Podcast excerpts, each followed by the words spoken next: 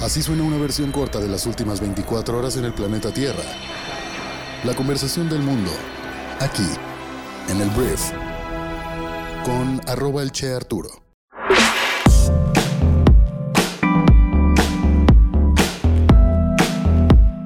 Muy buenos días, bienvenidas, bienvenidos a esto que es el Brief para este miércoles 15 de febrero. Yo soy Arturo Salazar, soy tu anfitrión y uno de los fundadores de Briefy, y en este podcast vas a informarte con un resumen de las noticias que debes conocer el día de hoy para ser una persona bien informada.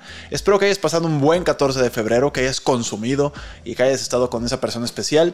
Si decidiste comprometerte o eh, llegarle a una persona el día de ayer, bueno, está bien, no es lo más recomendable, pero bueno, gracias por estar aquí. Comenzamos con esto que es el brief. Vamos a comenzar hablando de México y vamos a empezar con unos temas un poquito más técnicos. Voy a hablar de la Cámara de Diputados, que el día de ayer en San Lázaro, como se le llama a la Cámara de Diputados, se acordó una nueva convocatoria para la elección de los cuatro consejeros del INE que se van a tener que sustituir este año porque terminan su periodo en el que normalmente eh, cursan me parece son nueve años y después de esos nueve años tienen que salir. Entonces, ¿qué ocurre? Que se renuevan y se definió que a más tardar el 30 de marzo la Cámara deberá llegar a un acuerdo para entender cuáles son los cuatro candidatos o candidatas que serán propuestos al Pleno. La Cámara de Diputados tiene que votarlos para poder ya oficializar que son elegidos, por el tema de la distribución de votos, por el tema de la oposición contra Morena y aliados, eh, es poco probable que se vaya a poder elegir por unanimidad o que se vaya a lograr la mayoría para que se pongan de acuerdo pues los diputados. Entonces hay un método que se estableció en el 2014 en el cual de no ser eh, posible esta elección, se van a poner los papelitos en una tómbola y se van a poner ya... Eh, se van a elegir por suerte, pues. Esto sería el 31 de marzo, cuando tendríamos por una vez más el consejo de el INE lleno, lo cual sería algo muy importante porque se vienen elecciones y necesitamos a este instituto completito para que funcione de la mejor manera. Entonces, fechas importantes, 30 de marzo hay que tener los candidatos, si no se ponen de acuerdo, 31 de marzo habrá eh, consejeros, aunque sea por sorteo. Vamos a hablar ahora de un choque entre personas que son allegadas al gobierno federal, una ya no tanto, que es esta Marta Bárcena, que ella fue la primera, la primera perdón, embajada de México en Estados Unidos de Andrés Manuel López Obrador. Tuvo este cargo entre 2019 y 2021. Y este Marcelo Ebrard, que todavía es el canciller, es el secretario de Relaciones Exteriores del gobierno actual, una de las tres colcholatas que en teoría tienen las mayores posibilidades de ser los candidatos o candidata por Morena a la presidencia de México el próximo año. ¿Cuál es el tema? Que Marta Bárcena ha estado duro y dale de que Marcelo Ebrard negoció con el gobierno de Donaldo, el expresidente más naranja del mundo, Donald Trump, por debajo del agua negoció presuntamente que se ejecutara este plan de Quédate en México, este programa en el que los migrantes que cruzaban ilegalmente a Estados Unidos y eran capturados se devolvían a México para que pasaran este proceso que jamás iba a ser resuelto y jamás les iban a dar asilo político ni la nacionalidad desde México. Con esto, pues desahogabas mucha de la infraestructura en Estados Unidos y todo esto a cambio de que no nos pusieran aranceles. Marta Bárcena dice que Ebrard lo negoció por debajo del agua, que ni siquiera le dijo al presidente Andrés Manuel López Obrador y que pues de alguna forma estaba haciendo deshonesto con su patrón. Ahora, Marcelo Ebrard después de estas declaraciones, ayer como que ya tronó, ya dijo, ¿sabes qué Marta? Tienes un rencor obsesivo y aseguró que siempre ha mantenido informado al presidente y al Senado de todo en cuanto o todo lo que ocurría en aquellos tiempos y todavía, ¿no? Entonces, pues llega un punto en el que el patrón de todos, el que el señor Andrés Manuel dice, ok, niños, calmados. Y ayer AMLO ya puso su postura y básicamente lo que dijo fue defender a Marcelo Ebrard, de que pues Marcelo Ebrard sigue en mi equipo, yo confío en él. Y Marta Bárcena definitivamente ya se puso del lado conservador, ya se fue al lado oscuro y ya no es pues adepta a mí, ¿sabes? O sea, básicamente le dijeron mal agradecida por no estar alineada con Morena y por estar atacando a Marcelo Ebrard y todo eso lo descalificó y pues Marcelo Ebrard de alguna forma ante el presidente de México gana la partida. Es lo que está ocurriendo y yo creo que ya es el punto final de este tema.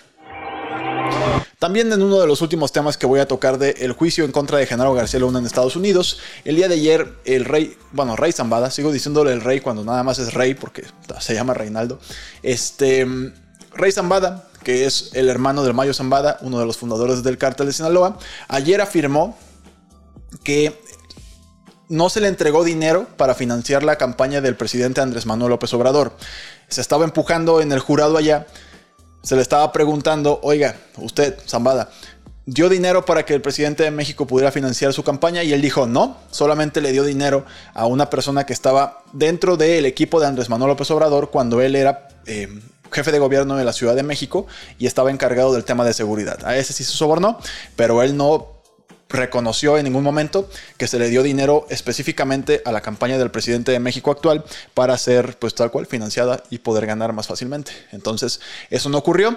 Y en segundo lugar ayer también testificó a favor de Genaro García Luna, que creo que nadie había testificado a favor, testificó su esposa.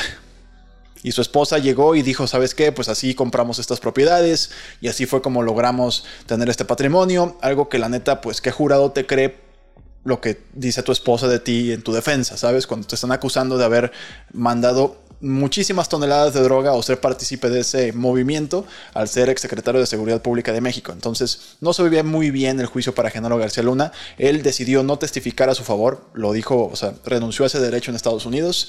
ya estamos en las últimas de este juicio y el jurado tendrá que determinar si es culpable o no culpable. La verdad se ve bastante mala cosa para Genaro García Luna.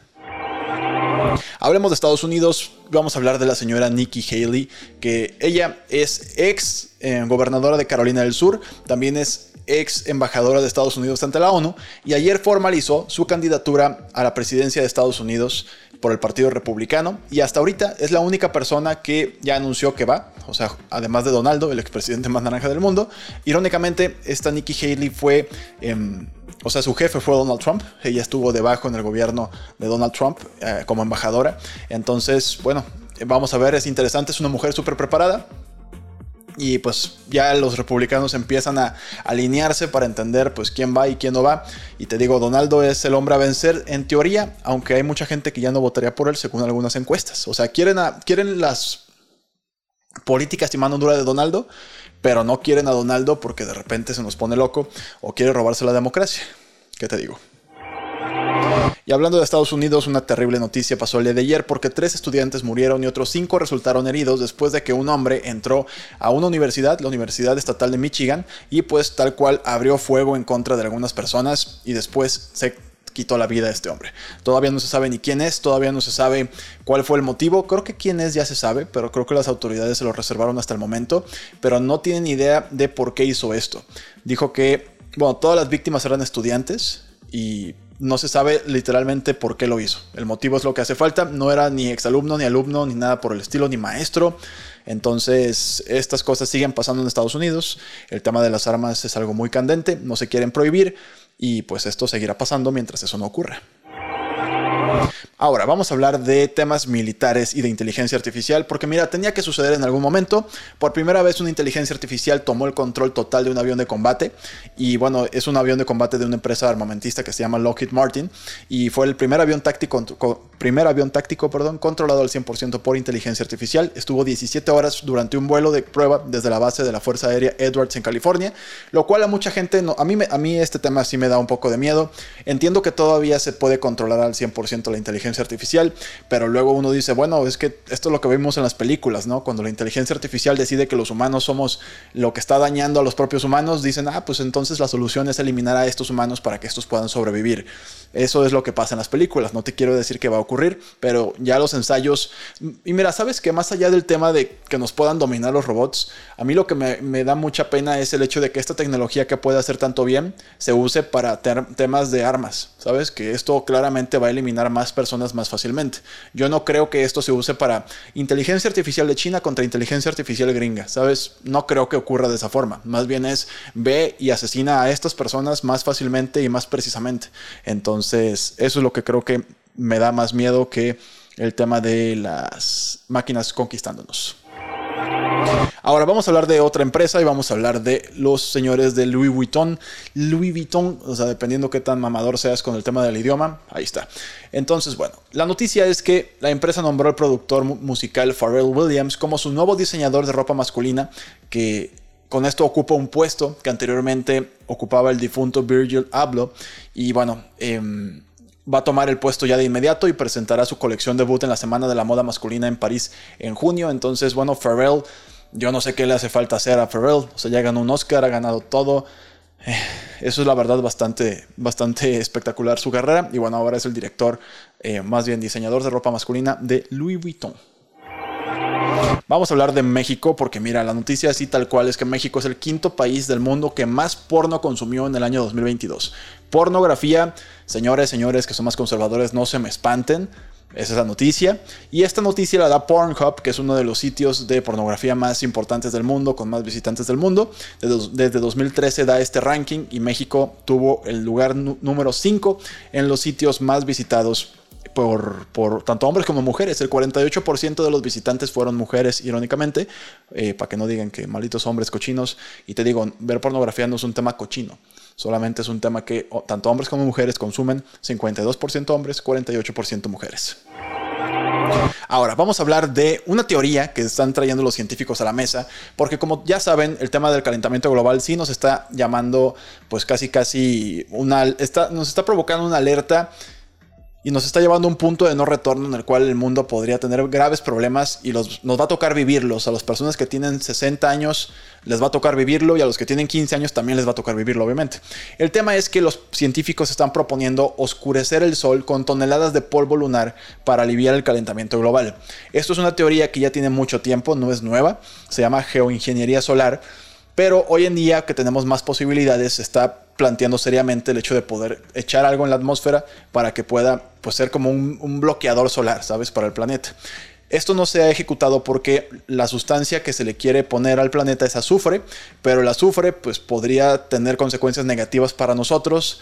Entonces la noticia es esa, que por lo pronto los científicos lo proponen. Ya, ya podemos hacerlo, veremos si lo ejecutamos en un futuro cercano. Voy a dar una noticia bastante obvia que es que ya científicamente se comprobó que la cocaína literalmente acelera el envejecimiento de tu cerebro porque lo que hace es que las personas que Em, consumen cocaína acumulan cambios en el ADN en el cerebro asociados con el envejecimiento biológico a un ritmo acelerado. Entonces ya sabíamos es que es altamente adictiva, pero la consecuencia se está comprobando apenas científicamente. Entonces la cocaína acelera el envejecimiento de tu cerebro. Es así no la consumas. De repente digo, bueno, la mota ya está legalizada y todo eso, la cocaína sí está muy densa. Hablemos de fútbol y ayer ya comenzaron los partidos de octavos de final en la Champions League. Se, enfrentaron, perdón, ayer el Paris Saint Germain que cayó en casa 1 por 0 ante el Bayern Múnich con gol de Kingsley Coman, mientras que con un gol de Brahim Díaz el Milan le ganó un gol por 0 al Tottenham de Inglaterra. Entonces así quedaron los resultados del día de ayer y hoy hay más partidos. Hablando de fútbol, pero de una serie televisiva que yo amo, Ted Lasso. Si no has visto Ted Lasso, muy recomendable. De verdad, es algo que vale mucho la pena ver, sobre todo porque ya se anunció cuando viene la se supone última temporada, tercera temporada de Ted Lasso. El 15 de marzo, en teoría, llega esta serie de vuelta al servicio de streaming Apple TV Plus. De verdad, vale la pena contratar Apple TV Plus nada más por ver esta serie, te lo digo de verdad. Terminemos hablando de la noticia del momento porque bueno, Luis Miguel, el Sol de México, Luis Miguel, el cantante, ayer anunció que habrá una gira este 2023 de conciertos alrededor del país. Eh, después de cinco años de no presentarse, la última presentación que tuvo fue, me parece, en 2018 en el Auditorio Nacional. Y bueno, se anuncia ya esto. Estoy consciente, por cierto, de que la foto en el video de YouTube es Diego Boneta. Yo sé que es de la serie, porque de repente es como se equivocaron. No, sí, ya sabemos. El tema es que, bueno, vuelve Luis Miguel con una gira a nuestro país y para los fanáticos de El Sol, pues es una excelente noticia. Antes de irme te quiero recomendar un libro que es eh, un libro que a mí me encantó. Se llama Super Forecasting o eh, Super Pronosticador. Y es un libro que escribió Philip Tetlock y Dan Garner que básicamente te explica el arte y la ciencia de la predicción. Y cuando tú lo lees, tal cual te da todas las herramientas para que tú puedas tener un pronóstico en política, en tu empresa, en la vida, mucho más acertado. Entonces, muy buen libro. En Briefy lo resumimos para que lo puedas leer o escuchar en 15 minutos. Y eso tal, tal cual descargando nuestra aplicación y probándola durante 14 días gratis, puedes consumir este libro el día de hoy. Entonces, eso fue todo por hoy. Muchas gracias por estar aquí, por escuchar este podcast o verlo también en YouTube, por darle like, por comentar. Gracias a todos ustedes y nos escuchamos el día de mañana, jueves, en la siguiente edición de esto que es el brief. Yo soy Arturo. Adiós.